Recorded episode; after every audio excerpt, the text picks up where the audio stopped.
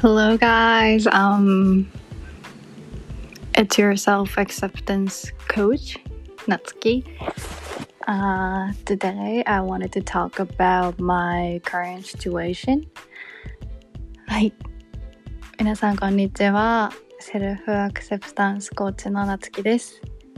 今日は私の、えっと、今の状況についてお話ししたいなって思います。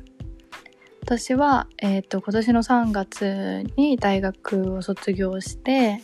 日本の大学を卒業して、えっとその後にえっとまあ日本はっていうとみんなじゃないんですけど大体の人は、えっと、新卒という形で、えっと、就職をするんですけど私もその道を行こうと思ってたんですけどでも今は実家に帰ってきて実家で働きながら、えー、と個人事業主になろうとして準備をしています。なんで私がこの道を選択したかっていうのがよいしょ結構その決断するまでに長かったんですけどえっ、と結論から言うと私のしたい仕事。私が譲れない条件が揃ってるお仕事に巡り合えなかったからなんですけどえーっと私がうん私のそうですね軸っていうか譲れない部分があってそれはえっとお仕事をする上で必ず1対1でその人のえっと、将来やその人の人生をこうより豊かにできる。でどうやって豊かにするかっていうとえっとカウンセリングであったりとかコーチングでその深くつきその人と深く付き合ってなんかお話とかを通してその人の、えっと、したいことであったりとか、うん、その人の軸本当にみんなには話さないところを話してで私との会話を通してその人のやりたいことをクリアにしていってその人が生きたいように生きるっていうのをお手伝いできるお仕事をずっと探しててで私もその大学3年生の時に交換留学にアメリカから帰ってきてで帰国後になんかもう帰ってきたらみんなが就活みたいな感じでやってたんですよ。で私はなんか、うん、留学から帰ってきた後でこうまだなんかウキウキとかなんだろうこうまだ日本にこうもう一回慣れるっていう日本の生活にもう一回慣れるっていうのにちょっと苦労してたの苦労してたんですけどでも周りのみんなは、もうなんか就活であったりとかなんかゼミとかなんか私はえどうしようみたいな私まだ何も始めてないんですだけどみたいななんかとりあえず出遅れたみたいな感じだったんですよね。それでうーんなんかそうですね。結構帰国後に毎回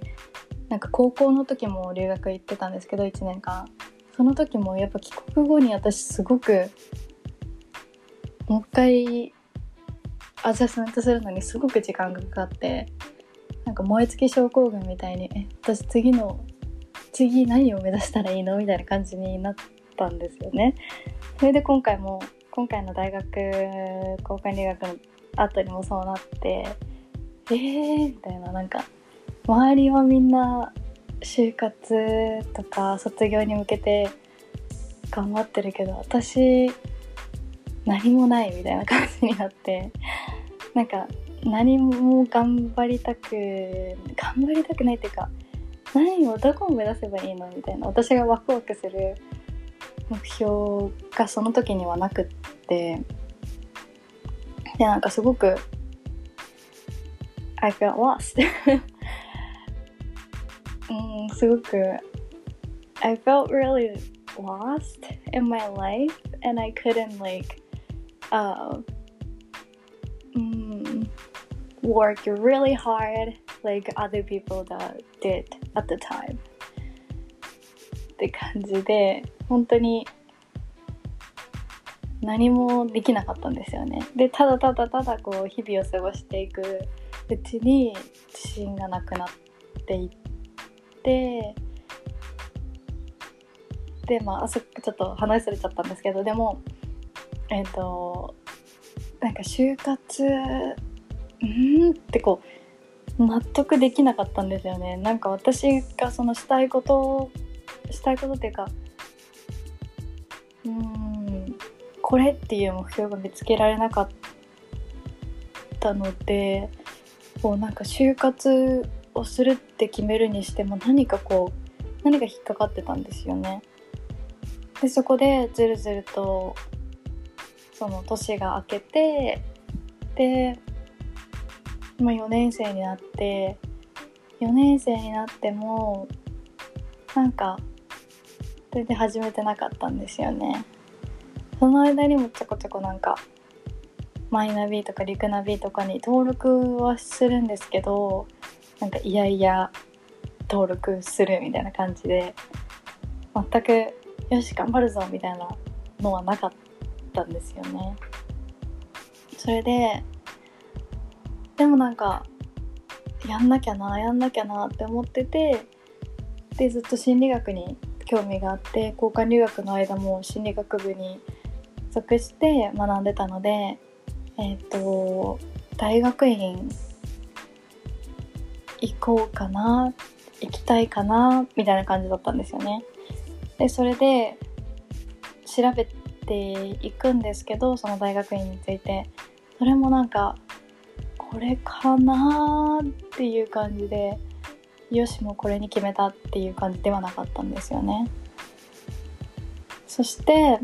うんそれもなんかもやもやもやずっとこう何て言うんですかね。地に足がつかない状態でずっとやってて。でそれで7月大学4年生の7月になってやっと就活を始めました。で就活始めて、えっと、去年だったのでコロナが流行りだし流行ってたっていうかもう本当に大変だったので、えっと、全てオンラインでしました。オンラインの、えっと、説明会に参加したりとかえっ、と就活エージェントさんの力を借りてこう松木さんにこういうのがいいんじゃないですかとか言っていただいて紹介したり紹介してもらったりしましたね。でそれで私が就活中に主に見てたところが介護とえっと、人材派遣のところとあと教育とえ教育とか英語を主に扱ってるところを中心に見てたんですけどそうですねなんかやってる最中にも全然全然ってわけじゃない。最初はこうなんかああやろうやらなきゃなやらなきゃなって思って不安から始まってでうん説明会とか受けて、うん、まあでもやっていってあれでもないこれでもないみたいな感じでまあその残ったっていうか自分のやりたいことに近いなって思ったのがその介護えっと教育その人材派遣っていう感じだったんですけどえっと最終的にずっと7月からずっと始めて就活を。10月の最後ぐらいに、えっと、介護の介護の会社に内定をいただくことができたんですよね。内定をいただいてでその時は本当に嬉しくってなんかああやっとやっと終われるみたいな感じだったんですよね就活を。でもなんかなんかしっくりこなくってその嬉しいっていう感情もなんかもうやもう就活しなくていいっていう嬉しさだったんですね後から思ったら。泣いていただけたっていうのもすごく嬉しかったんですけどそれよりもなんか安心もうこれで自分は安定だみたいな感じだったんですよね。だからこう決断をする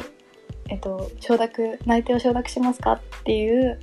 決断を下す時にずっと考えたのはえこれでいいのかなとかえこれって本当にやりたいこと？っていう感じで今まで就活してた時は今までこうなんか内定を取るのに必死だったんですけど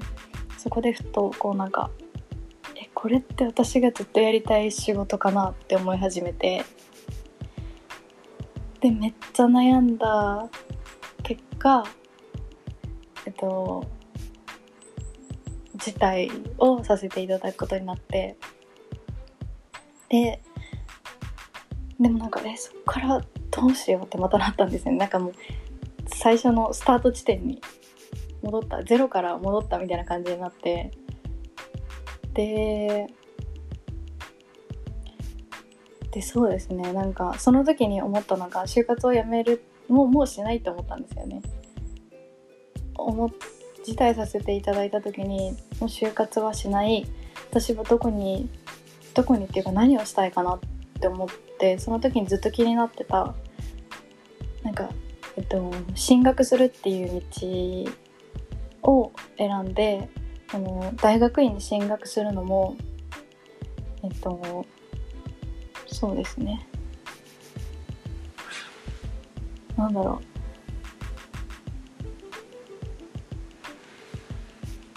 心理学の大学院に進学するっていうのもすっごくめちゃめちゃ勉強しないといけないですね。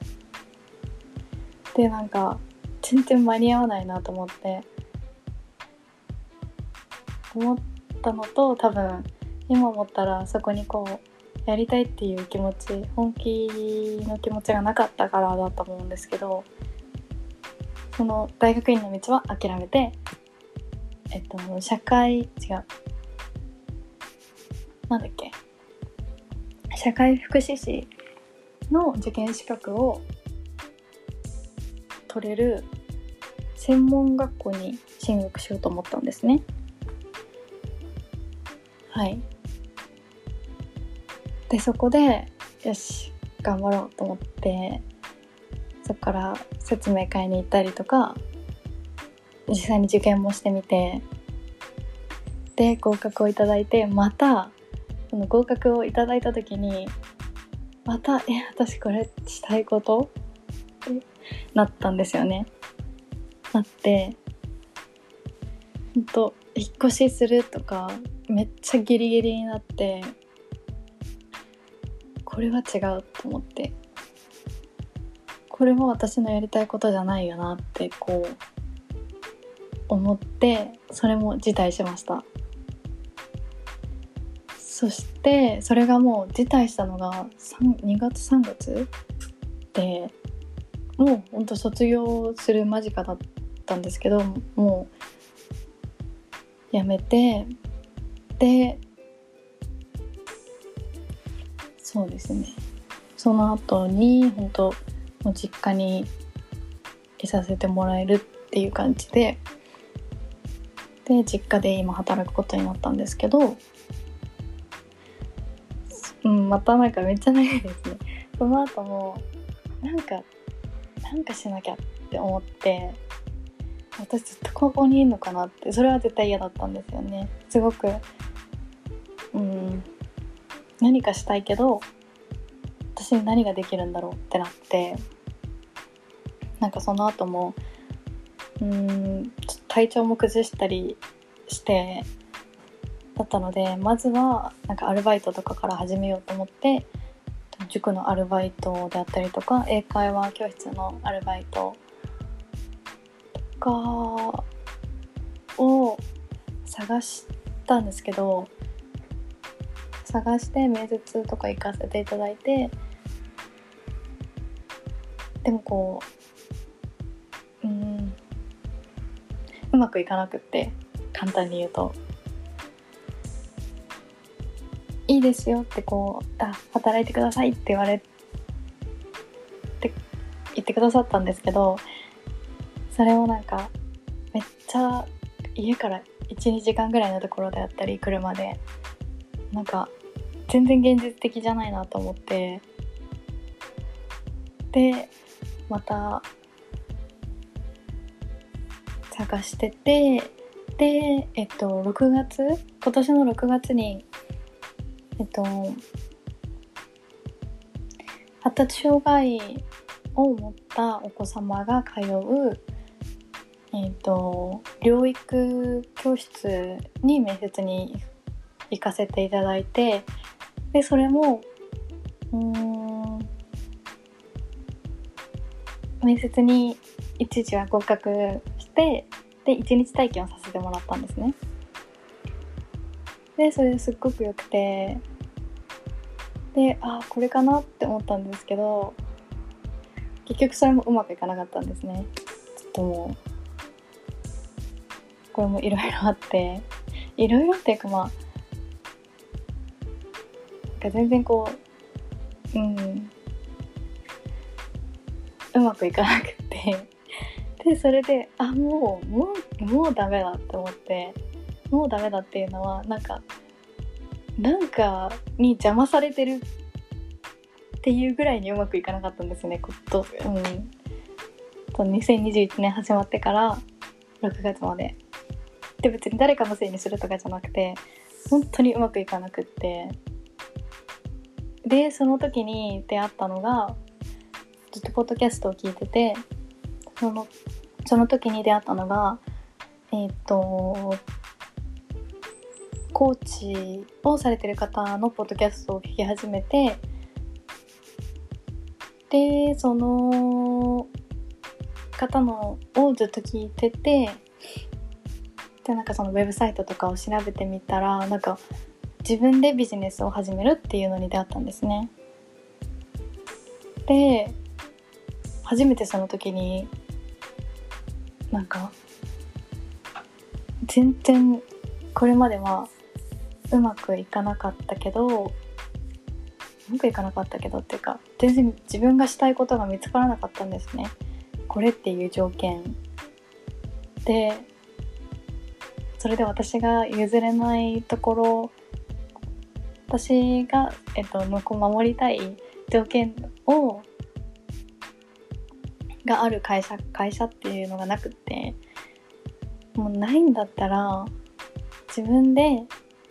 作ったらいいんじゃないかなっていう思いがそこで初めて湧き出てきてで今自分でビジネスを始めようっていう始めるっていうのを決意して7月からえっと来年の7月には10人クライアントさんがいるビジネスを目指して今準備してます。めっちゃ長かった。ここまで来るのめっちゃ長かったですね。はい。という感じでもうなんか一緒に話したら何て思われるんだろうって思う感じのことなんですけど、うん、私がこのエピソードで伝えたかったことはえっ、と大学卒業とか高校卒業をしてで道その後の道って一つじゃないんだよっていうことを伝えたかったんですね。周りは、うん、その友達とか先輩とかは就職っていう道が多いかなって思うんですけど一旦こう外を見てみたら全然就職だけじゃないと思うのでうん。なんか自分を狭めてこれしかないって思うとすごく窮屈になった考え方であったりとかそういう決断をする可能性も高くなると思うのでなんかもうちょっとこう肩の力を抜いて何か他の道があるんじゃないかっていうのをこうネットとか YouTube とかインスタとか Facebook とかポッドキャストとかもう何でもあると思うのでそういうので探してみてで自分の目の前にこの選択肢を広げるどういうカードが自分の前にはあるのかっていうのを見てそこから自分が一番いいものを選んでいってもいいのかなって思います。私もすっごいもうめっちゃめちゃもう本当にちっちゃいところしか見えてなかったのでだからなんかあなんかもう私ってこれぐらいだよねって私はもうこんな人生だよねとか思ってたんですよ本当に。でめちゃめちゃ狭めてあ私はこういう人生しか多分これからは生きられないのかなって思ってたんですけどいざこうちょっと待ってって思って立ち止まってうんいろんなこうプラットフォームを使ってみて他の人生いろんな人生を生きてる人の生き方考え方を見てみたら本当に道は一つじゃないなって思います。はい。このエピソードを聞いてうんちょっとでも心が軽くなったりとかうんなんか自分の未来をもっと自由にできるそのための行動が一つでもちっちゃなステップでも取れたらいいなって思ってます